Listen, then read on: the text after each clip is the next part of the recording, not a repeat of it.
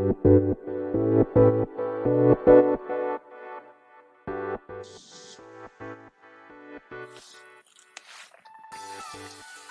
い。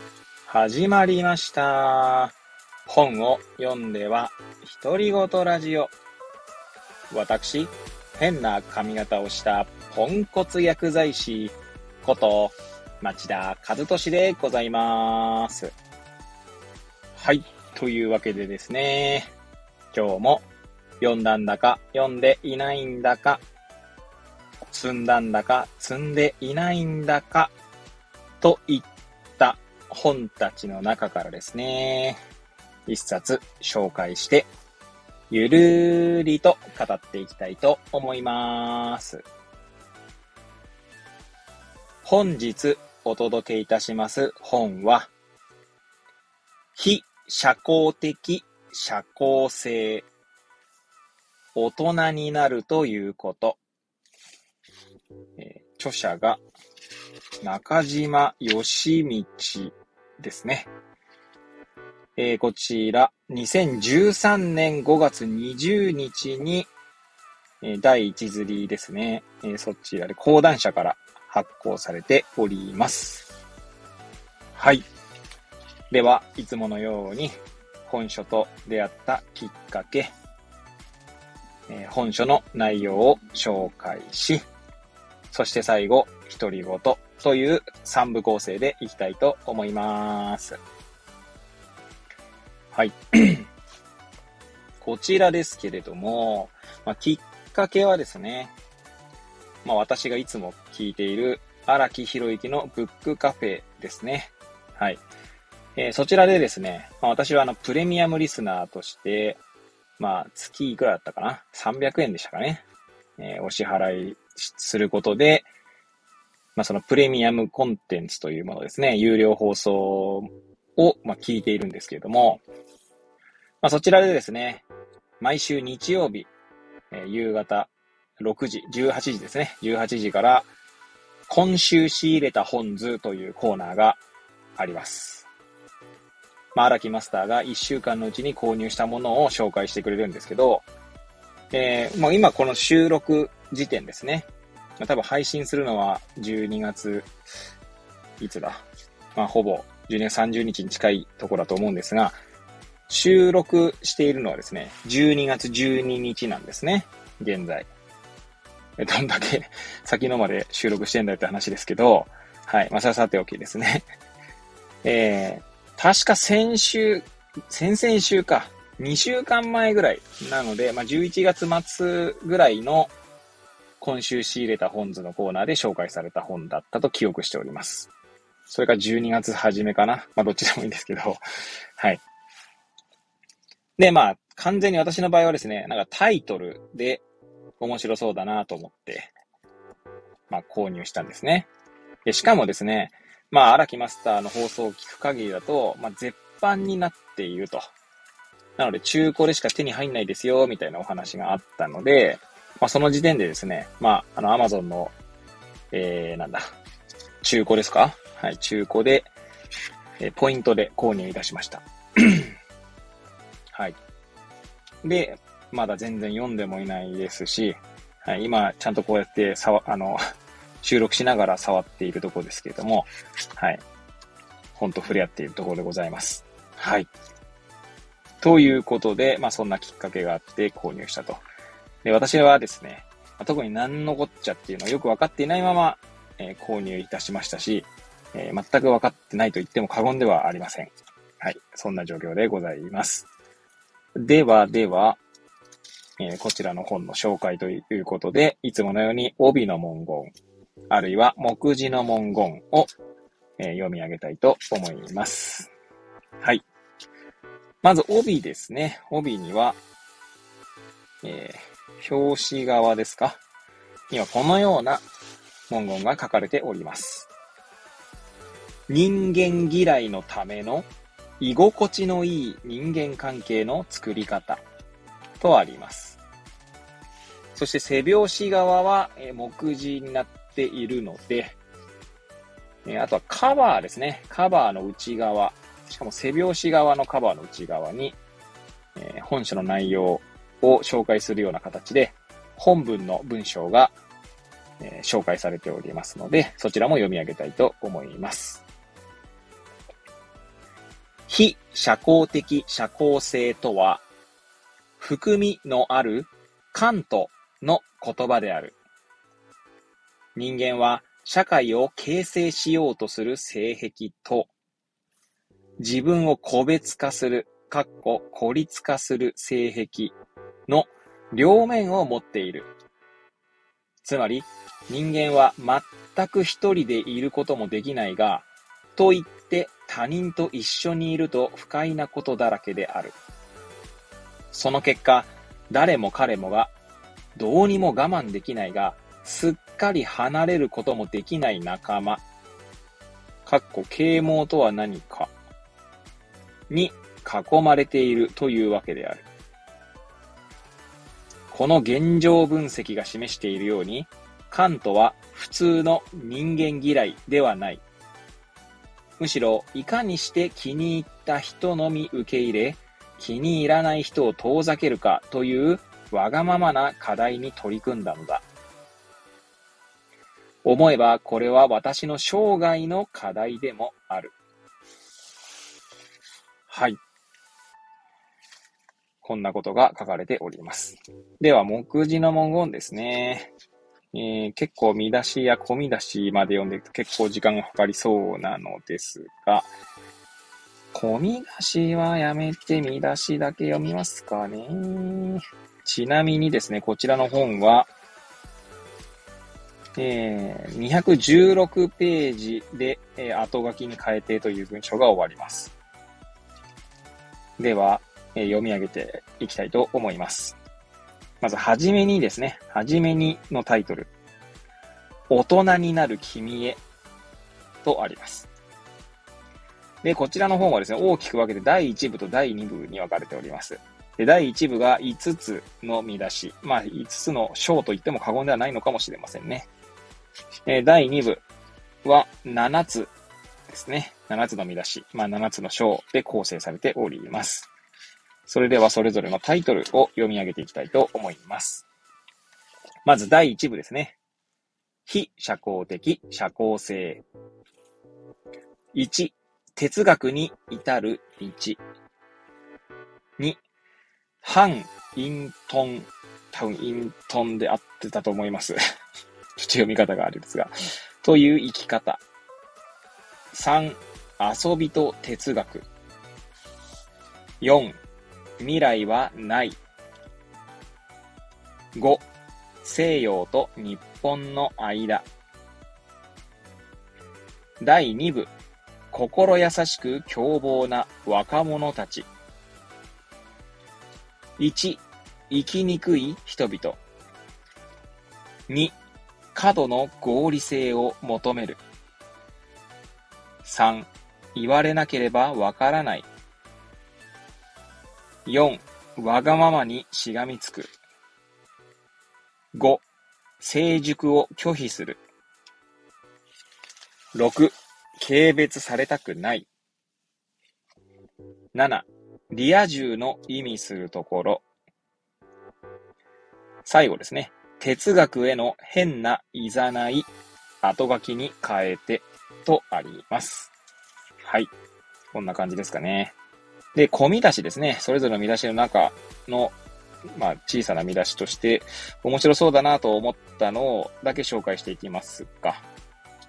えー、そうですね。はい。第1部の2の中にはですね、心の弱さと哲学とかですね、ネット上の強者、善意という暴力、期待という名の狂気、誇りと差別意識。他人の痛みのわかる人？はてなとありますね。あとは、3ですね。第1部3だと、人生の虚しさを見つめるという遊びとかですね。うん、あとは、面白そう。まあ面白そうとかね、全部面白そうなんですけど、全部は紹介できないので、はい。第2部の1ですね。人生の意味こそ哲学最大の問いであるとかですね。2だとですね、何でもネットで調べて反論するとかですね。いや、すごいな。あとは、5とかだとね、第2部5、ピーターパンシンドロームとかで、ハテナになってますね。無知を、無知ですね。あの、知らないっていう意味での無知を恥じない。恥じることがない。あとは規則を勝手に楽な方に変えてしまうとかですね。あとは6だとですね、第2部6だとみんな平等のはずであるとかですね。先生との間に深い溝ができます。したとかですね。無能と言われたからやめますとかですね。なるほど、こんな感じなんですね。実際の、あの、これ、何でしたっけ？えー、先ほど、この本、はじめにに大人になる君へってあるので、多分この若者の事例が第2部にあるってことなんでしょうね。はい。で、第1部が哲学的なところは論じられているというところなんだろうなと、まあ思いました。目次からですけどね。はい。ということで、はい。最後、独り言といきたいと思いますけれども、そうですね。どうですかね？皆さんはこう、なんかこう、一人でいたい気持ちもあるし、みんなと一緒にいたい気持ちもあるし、みたいな、こう、矛盾したという、ある種矛盾しているというか、まあ、そんな気持ちを持っているなと、まあ、自分自身で気づくこととかってありますかね？まあ、この、私もなんでそんなこと聞くよ、聞くんだよって話なんですが、まあ、先ほどですね、カバーの内側、えー、背拍子側ですね。まあ、その非社交的社交性とはということで、まあ、社会を形成しようとする性癖と自分を個別化する性癖の両面を持っている。